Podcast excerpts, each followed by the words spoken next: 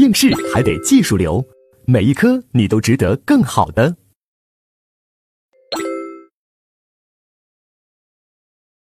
好，接下来我们就看第四讲共同犯罪啊，我们终于又走到共同犯罪了。大家知道，我们在基础部分，我们主要是讲了共同犯罪的几个种类分类，比如说间接正犯、教唆犯、帮助犯。啊，主要是讲了这几个他们的构成要件，但是呢，在我们进阶部分，我们就要把共同犯罪的底层原理，我们要好好来把它整理好。共同犯罪它的这一讲的特点是什么呢？它是我们整个刑法学里面最难，也是我们法考里面最重要的考点。它对于命题老师来说，它的功能在于什么？它设置送命题。大家知道，命题老师他会设置一些送分题，他也会设置一些什么送命题。他送分题是要让百分之八十的人啊都能答对，送命题他可是只让百分之二十的人才能答对。为什么呢？我们许多同学说法考都是通过性考试，不难。但你忘了，法考也是一个淘汰性考试，通过率每年多少？比如说客观题通过率往往是百分之四十到百分之五十，哎，挺高的，是吧？主观题的通过率，比如说也是百分之四十、百分之五十，也挺高的。但是呢，你如果想把客观、主观全部通过，一次通过，那百分之四十或五十乘以百分之四十或五十，那是多少？那通过率一般来说啊，四四一十六。啊，五五二十五，所以通过率基本上来说，那也就是在百分之二十啊。那简单讲，也就是说，一百一百个人报名，呃，一百个人参加考法考，有八十个人还是要淘汰掉的，只留下二十个人。换句话说，法考它注定是让百分之八十个人，啊，让百分之八十的人是能够通过浅水区的。但最终是让百分之二十的人才能通过这个深水区，最终上岸，而百注定让百分之八十的人在深水区啊就被淹没掉了，被淘汰掉了，这是一个客观事实，你必须面对它啊，不能抹杀它啊。那有些同学说啊，那这个百分之二十这个淘只剩下百分之二十人。那这个这么难，主要难在哪儿呢？主要就是难在共同犯罪这一块儿，啊，所以我说的共同犯罪命题老师就是什么？就是送命题，他就这个意思，啊，那许多同学说啊，那我怎么趟过这个深水区呀？啊，怎么办呀？你也不用怕，啊，为什么不用怕呢？要我干啥？是吧？我不是说了吗？我是要做一个专业的法考辅导老师呀，那我整天去钻研。其实就是想干嘛？想打造一个救生艇，然后让你，然后呢帮助你，把你摆渡过这么一个深水区，让你顺利上岸嘛。但是你一定要配合我，配合我是什么呢？就是你不能回避这个难点，就人家共同犯罪是重点又是难点，你不能回避它，你不能把它学到一个浅水区就觉得完事儿了，不行，你必须学到深水区，明白吧？因为人家考这个呀，啊，但是呢，你说难嘛，啊，我觉得也都是相对的。我今年呢用了一些新的这个方法和搭配，然后呃研发了这些新的这个教学的一些啊案例呀、顺序呀，啊，以前呢可能顺序没搭配好，你可能觉得难。我今年把这个顺序调整了一下，我觉得相对来说不难。何况你看。我们共同犯罪基础部分已经学了，你都有有一定的基础了，那剩下这个难的呢？因为你有基础，我觉得问题不大。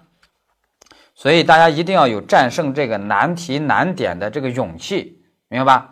啊，我们一定能够趟过这个百分之二十的这么一个深水区，顺利上岸。好了，那接下来呢，我们就看第一节三百六十六页，第一节什么呢？共同犯罪的本质。那要把共同犯罪的这本质要说清楚，我们还是回到我们曾经在第二讲啊，在基础部分第二讲讲犯罪构成体系两阶层体系的时候，我们讲过这个案例，大家都知道了，就是什么呢？就是十岁的狗蛋要强奸小芳，他指使老大爷为他望风，啊，老大爷呢就给他望风，狗蛋呢强奸既遂。现在就问这个案件怎么处理？那在这里面，我们要先回顾一下两阶层体系。我们让两阶层体系客观违法阶层，他研究什么事儿呢？他研究你行为人有没有制造一个法益侵害事实，简称为什么违法事实？如果你制造了，啊，如果你制造了。那客观违法阶层啊，就算打勾了，叫客观违法阶层有没制造什么违法事实，简称为法益侵害事实，是吧？如果你制造了以后，那接下来就走到第二个阶层，叫主观责任阶层。那在主观责任阶层是看什么？能不能遣就你制造的法益侵害事实而言？能不能谴责你？啊，大家知道这个责任指的是谴责的意思啊，这个责任指的是谴责的意思啊。如果能谴责你，那么你最终要负刑事责任，明白吧？啊，是这么判断的。那我们共同犯罪是什么呢？共同犯罪其实就是它是一个客观违法阶层的一个特别现象。什么特别现象呢？就是正常来说是一个人制造违法事实，但是呢，在共同犯罪指的是什么？是二人一起制造违法事实，也就法益侵害事实。所以呢，共同犯罪其实就是八个字，叫一起制造违法事实。啊，你要问共同犯罪的成立条件，总条件就是八个字：一起制造。违法事实，只要是这句话打勾，你就是共同犯罪。至于到了主观责任阶层，谴责谁不谴责谁是独立评价啊，是独立评价。所以责任有独立性，而违法具有什么一起性啊？一起性啊，有的把一起性称为连带性，把责任的独立性称为责任的个别性啊，一个意思。好了。你现在把这个共同犯罪的指导思想理解了以后，那我们就来看一下，那判断狗蛋跟他老爷爷这个案件，我们怎么判断呢？先看客观违法阶层，你们两个人有没有一起制造法益侵害事实？你们两个人有没有一起把人家这姑娘给祸害了？当然有，是吧？那么你们一起制造的这个违法事实，那么你们就构成客观阶层的什么共同犯罪？那到了主观责任阶层，谴责谁不谴责谁，独立评价，分别评价。狗蛋呢，能谴责吗？没法谴责，因为主观责任阶层有个责任走越事由，责任走越事由里面有个什么？有个责任年龄，他责任年龄不够十岁，没法谴责他，最终不负刑事责任，最终无罪。但是呢，这个老爷爷呢，我们能谴责你，因为你责任年龄、责任能力都有，最终能谴责你，那就要给你定什么？定强奸罪的帮助犯啊。那你要问强奸罪的实行犯在哪里？那就是狗蛋啊。说狗蛋不是最终无罪吗？啊，我们说狗蛋最终无罪，但是他在客观违法阶层，他还是制造了违法事实，而且是实行犯啊。这个实行犯就是一个什么带双引号的一个阶段化的阶层化的客观阶层的一个实行犯，明白吧？所以犯罪概念可以阶层化去理解啊。这我们都前面都讲过的啊，只是在这儿回顾一下。所以这个案件就是这么去处理的啊，也就是说，他们二人在客观阶层构成强奸罪的共同犯罪，然后呢，到了主观责任阶层呢，狗蛋最终啊，因为没法谴责他，最终无罪。爷爷呢，最终要给你定强奸罪的帮助犯，也就是共犯，明白吧？啊，就是这个意思。那为什么考试喜欢考这个呢？我前面也说过，它主要是想揭示四要件体系在这里面有一个弊端。因为四要件体系，它要求犯罪主体必须是具有责任年龄、责任能力的人，啊，那你按照这个衡量的话，一上来狗蛋儿就不是一个合格的犯罪主体，因为他年龄不够，那直接就无罪。那狗蛋直接无罪，老爷爷呢只能单独处理。那单独处理，你给老爷爷要定帮助犯的话，遇到一个问题，帮助犯不能单独存在，他得有实行犯呀。而你狗蛋直接说犯罪主体都打叉了，那他就不是实行犯，那老爷爷呢就没法定帮助犯，因为帮助犯不能单独存在。那有的人说给老爷爷能不能定一个间接正犯呢？啊，间接正犯可以单独存在呀，但你要定间接正犯，你就得修改案件事实，得修改成什么呢？我们的案件事实本来是什么？是狗蛋要强奸小芳，他指使老爷爷去望风，老爷爷给我望个风啊，老爷爷是他的马仔。你要给老爷爷定间接正犯，就得修改成狗蛋是个好孩子，他正在地上玩泥巴呢。老爷爷太坏了，指使狗蛋去给我把小芳强奸了，否则的话，小心我打你啊！那这时候老爷爷对狗蛋有一个支配力，那这时候给老爷爷可以定间接正犯。但是我们的案件事实不是这样啊，是狗蛋是指使老爷爷，老爷爷是个狗蛋的麻子，那这时候给老爷爷就没法定间接正犯，明白吧？所以呢，按照四要件体系给这个老爷爷呀。他就无罪可定，那就出现了处罚漏洞啊，这就是这个问题。其实四要件体系，我觉得最大的问题，或者说唯一的问题，也就这个问题。他如果这个问题如果解决了，我觉得四要件体系也没有太大的问题。好了，那大家把这个理解了以后，那我们三百六十七页，我们给大家有一个图表，我们来看 考试在这里面给你怎么考呢？两个人是否构成共同犯罪，主要是看。啊，客观阶层有没有一起制造违法事实？也就是说，违法是不是一起的？然后呢，如果客观违法阶层都打勾，主观责任阶层呢，他往往给你一个打叉，一个打勾，用来增加难度。因为责任啊是独立的，也就是谴责谁不谴责谁是独立的。比如说，在我们啊狗蛋这个案件里面，啊主观责任阶层狗蛋是实行者呀，他就啊主观责任阶层他年龄不够，没法谴责他，主观责任阶层给他打叉了。但老爷爷是帮助者。主观责任阶层能打勾，所以最终给老爷爷定罪，给狗蛋呢最终不定罪，明白吧？啊，就是这个意思。所以大家就要记住，共同犯罪的啊这一章最核心的两句话是什么？啊，底层原理总纲领是什么？两句话，违第一句话，违法是一起的，或者叫违法是连带的。第二句话什么？责任是独立的，有的叫责任是个别的，一个意思。换句话说。共同犯罪其实是客观阶层的一种特殊现象，啊，或者说共同犯罪的总的成立条件是什么？八个字，就是一起制造违法事实，把这个掌握好就可以了。那你看这个两阶层的这个呃共同犯罪这个底层原理，在二零一二年第九期第九题就考了，大家看三百六十七页，这道题很重要啊。就是这道题证明我们法考没有考四要件体系，而考的是什么两阶层体系啊？都没考三阶层，三阶层分析这个问题也很复杂啊。我们来看一下，所以这道题啊，一般四要件的那些传统理论学者他回避这道题，其实这道题很重要的。我们一起来看，说甲十五周岁，请求乙十六周岁为其抢夺做接应。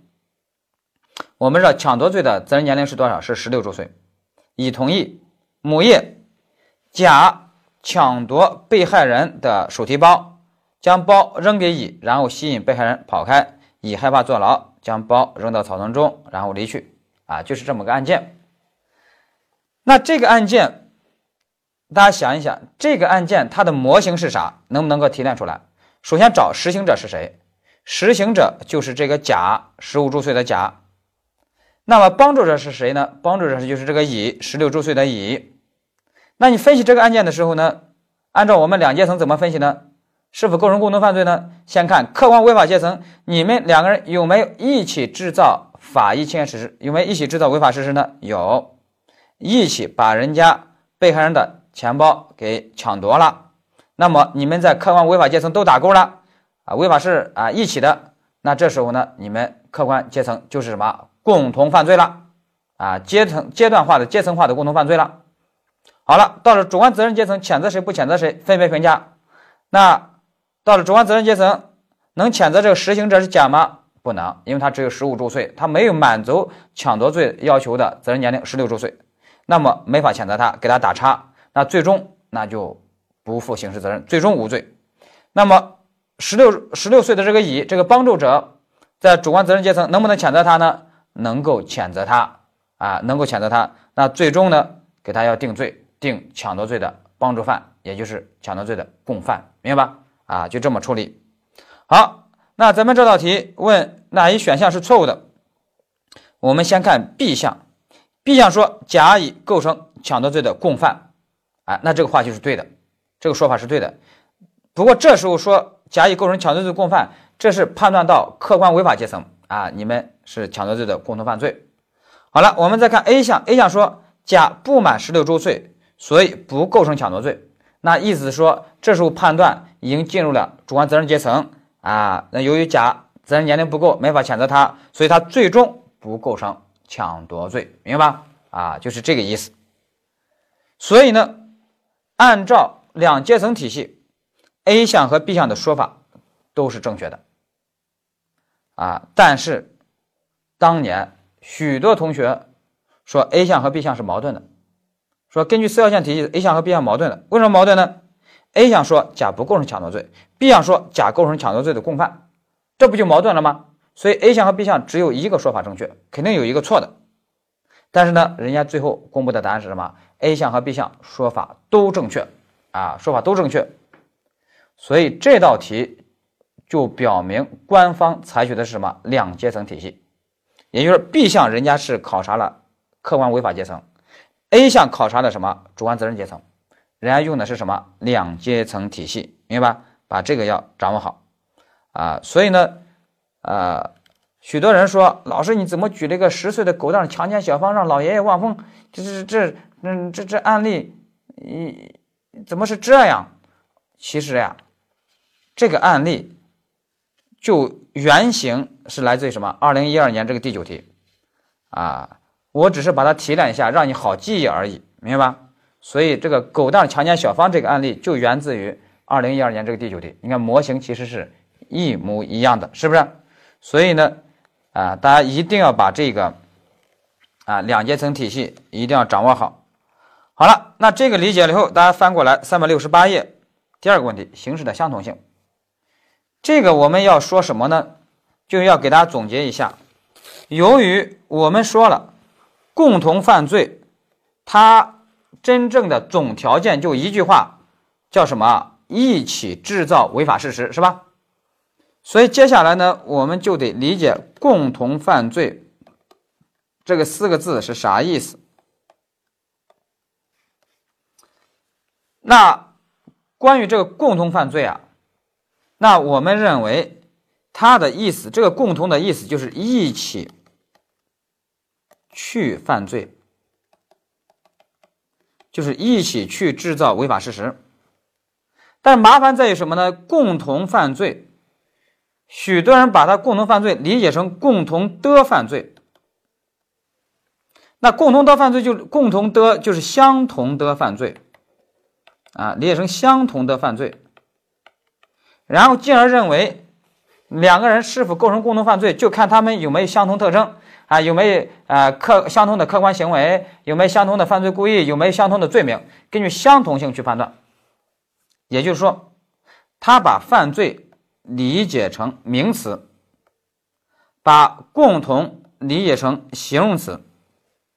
其实我们知道，这个犯罪应当是什么？应当是动词。而这个共同应当是什么？应当是副词，是一起去。啊，共同的确有两个含义。你比如说，我们两个有共同的爱好，啊，我们两个有共同爱好，我们两个有共同爱好，共同犯罪是不是指的就是共同爱好？不是的，共同爱好其实指的就是共同的爱好，啊，也就是相同的爱好。但是我们共同还有什么含义呢？比如我们共同投资，那共同投资是啥意思？是相同投资吗？不是，共同投资指的就是一起去投资，一起投资啊。所以，共同犯罪的含义不是共同爱好，而是共同投资。所以这个共同呀，这个由于它是一词多义，所以就引起重大误解。传统理论就是把这个共同啊。列成相同的犯罪，然后呢找相同罪名，相同这个相同那个，明白？其实共同呀，在这里面应当理解成是一起去，明白吧？啊，其实你如果不好理解的话，其实英语把这两个词语是能分得很清的。比如说，共同的第一个含义相同的，用英语来说就是什么？就是 same，是吧？共同的第二个含义副词，那一起去，那什么？together，是吧？德语也能分清楚，相同，德语里面是什么？gleich。然后呢，共同，哎，一起去啊，是什么呢？zusammen，是吧？所以呢，你其实借用外语，你也能把它理解清楚。总而言，总而言之，一句话就是大家理解共同犯罪的成立条件的时候，不要再去找什么相同、相同、相同啊，什么相同罪名、相同这个、相同那个，而是要找什么一起去、一起去，是否一起去制造违法事实？如果这一点还不好理解，那我现在呢，给大家再举个例子，就能够知道相同和一起他们的问题了。比如说，甲和乙，甲和乙两个人，他们都想杀死丙，他们互不知情，没有意思联络，都朝丙开枪，哎，都把丙打中了，打死了。但是他们互不知情，他们同时开枪。我的问题是：甲和乙构不构成共同犯罪？你如果用相同性去判断的话，甲和乙的方方面面都相同，客观行为相同，主观故意相同，触犯的罪名也相同。但是我们依然说甲乙不是共同犯罪。那他不是共同犯罪，为什么方方面面都相同？为什么不是共同犯罪呢？因为他们缺少了什么？缺少了意思联络，由于他们缺少了意思联络，所以他们就不是一起干，他们就不算一起干，所以他就不是共同犯罪。虽然他方方面面都相同，所以你就会发现，什么叫一起去犯罪？什么叫一起制造违法事？这个一起指的是啥？指的是意思联络啊，意思联络。所以这个意思联络有了，就表明你们是一起干的。只要你们是一起去干，干的事儿可以不同，啊，可以不同，但是呢，你们依然是什么共同犯罪，啊，明白吧？就是这个意思。但是呢，我们知道传统理论呢，根据相同性，它有一个学说叫什么？我们三百六十八页有一个什么叫犯罪共同说，啊。犯罪共同说认为什么呢？啊，就是说犯罪共同说还有什么完全犯罪共同说和部分犯罪共同说。完全犯罪共同说的意思就是说，要成立共同犯罪，呃，要求方方面面完全相同才能构成犯罪。但这个呢要求太高，然后呢被淘汰了。那后来呢有部分犯罪共同说，部分犯罪共同说就是说啊，不要求完全相同，只要有一部分相同就 OK 了，就能定罪了啊，有一部分相同就行了。啊，这就部分犯罪共同说，但是部分犯罪共同说啊，它还是不够彻底，因为它还是用啊部分相同去判断两个人是否构成共同犯罪。你比如说，我们书上给大家举个例子，三百六十八页，大家来看，说甲乙商量一起将丙女打晕，甲是想劫财，乙是想劫色，二人将丙女打晕，打成轻伤以后，甲拿到财，乙拿到啊乙强奸了丙。啊，如果按照完全犯罪共同说的话，那甲是抢劫罪，乙是抢劫罪，两个罪完全不同，所以两个人就不构成共同犯罪。但是我们认为这种说法是错的。按照部分犯罪共同说，他们认为说甲乙还是有一个部分相同的地方，就是故意伤害，所以就认为甲乙在故意伤害罪的范围内成立了共同犯罪。但是甲最终定抢劫罪，乙最终定抢劫罪。部分犯罪共同说它有一个进步性，进步性在哪呢？就最终定的罪可以不同。但它还是有它的局限性，局限性是什么呢？就是它还是要找出部分相同来，要找一个部分相同的、部分重合的一个罪名，比如说故意伤害罪。如果找不到，那两人还是不构成共同犯罪，啊，就是部分相同这个点如果找不到的话，啊，那还是不构成共同犯罪。但这就是它的局限性了。那还有第二种学说叫什么？行为共同说。行为共同说，他认为什么呢？他认为。两个人要构成共同犯罪，只要求两人的行为一起制造违法事实，就构成共同犯罪。所以，行为共同说呢，其实是抓住了共同犯罪的本质，在我们法考界是多数说。你看张明凯老师为此还专门举了个例子，就是咱们三百六十九页上面这个例子，我们一起来看。这例子是什么呢？甲给乙发了个短信，说一起找个女的搞一下。乙回复说好。啊，两个人呢抓住丙女，准备带到角落。此时被警察抓获了。单独讯问甲的犯罪意图，你想干嘛？甲说我是想抢劫。单独讯问乙想干嘛？乙说哎呀，我的兄弟甲发短信说找个女的搞一下。啊，我的理解就是想强奸，那我要跟他一起强奸，所以我是想强奸。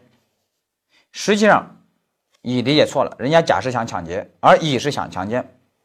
那现在，你如果按照部分犯罪共同说的话，两个人要构成共同犯罪，那得找一个部分相同的、部分重合的一个罪名，啊，得给他定，才能构成共同犯罪。那你说部分重合的罪名，这时候是故意伤害罪吗？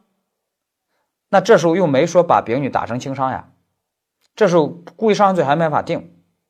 那有的说，那那非法拘禁罪，非法拘禁罪一般要求十二小时或二十四小时呢，那这个肯定还没到这个时间，所以也没法定。所以呢，你就找不到一个部分相同的罪名给他定。那这时候呢，按照部分犯罪共同说，就没法认为两人构成共同犯罪。但是我们觉得给他不定共同犯罪合理吗？不合理。但是按照行为共同说，这个事儿就比较简单了。你们两个人有没有一起制造违法事实呢？所谓一起制造违法事实，指的是你们两个人有没有意思联络？你们都有短信沟通，显然你们是有意思联络的。那么你们有意思联络，你们就属于一起干啊，一起制造违法事实。那么你们就构成共同犯罪啊，构成共同犯罪。那构成共同犯罪。你要问我，那这共同犯罪的罪名是啥？不要求罪名啊，找不到相同罪名不要求啊，啊，最终呢给甲定抢劫罪未遂，最终给乙定强奸罪未遂。这块大家一定要深刻理解，理解一个什么事儿呢？就是共同犯罪指的是一起制造违法事实。